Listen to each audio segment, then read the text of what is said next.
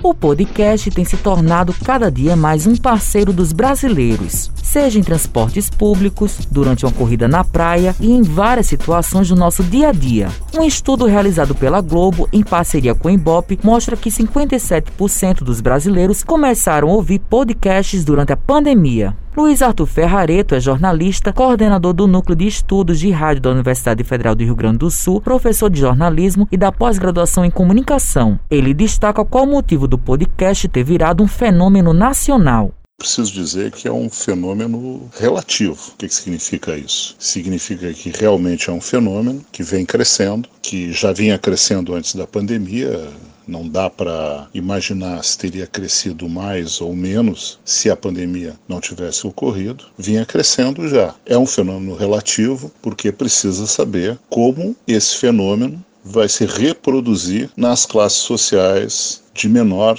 renda, de menor acesso ao consumo de conteúdo. Precisa saber como isso está acontecendo e precisa saber como isso vai continuar acontecendo. Luana Viana é pesquisadora de rádio e mídia sonora e doutoranda em comunicação pela Universidade Federal de Juiz de Fora. Ela destaca quais são as possibilidades midiáticas com o podcast.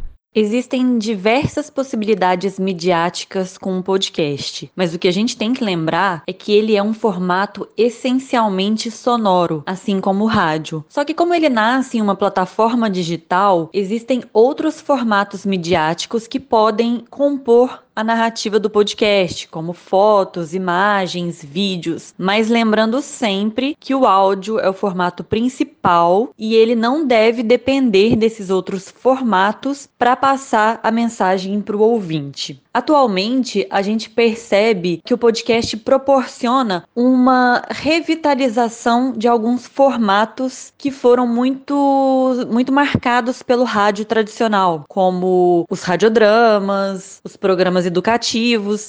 A pesquisadora relata quais são os conteúdos mais ouvidos pelos brasileiros.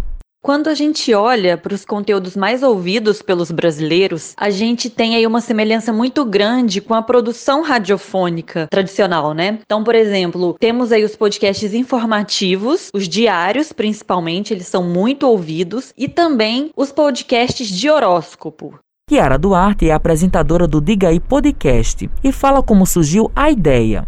O Diga aí Podcast foi idealizado por João Antônio Andrade, que tem como apelido Jal. Ele é natural de Conceição, no Vale do Piancó, mas atualmente ele mora em Juazeiro do Norte, no Ceará. E aí, ele morando nesse outro estado, ele sentia saudades da Paraíba e também a necessidade de consumir um conteúdo que fosse autêntico paraibano, né? Ele já consumia outros conteúdos de produtores nordestinos, mas não necessariamente paraibanos. E aí ele chamou o primo dele, que é Dalbert Lira, que passou a ser o editor de áudio do podcast. E aí em seguida os meninos foram chamando outras pessoas. Me chamaram, eu, né, Kiara Duarte. Aí chamaram Alisson Linhares, Sávio Neves, Petrônio Fernandes, que inclusive é o nosso designer, e Luana Almeida. E juntos a gente forma a equipe do Diga aí Podcast. Matheus Silomar para a Rádio Tabajaro, emissora da empresa praibana de comunicação.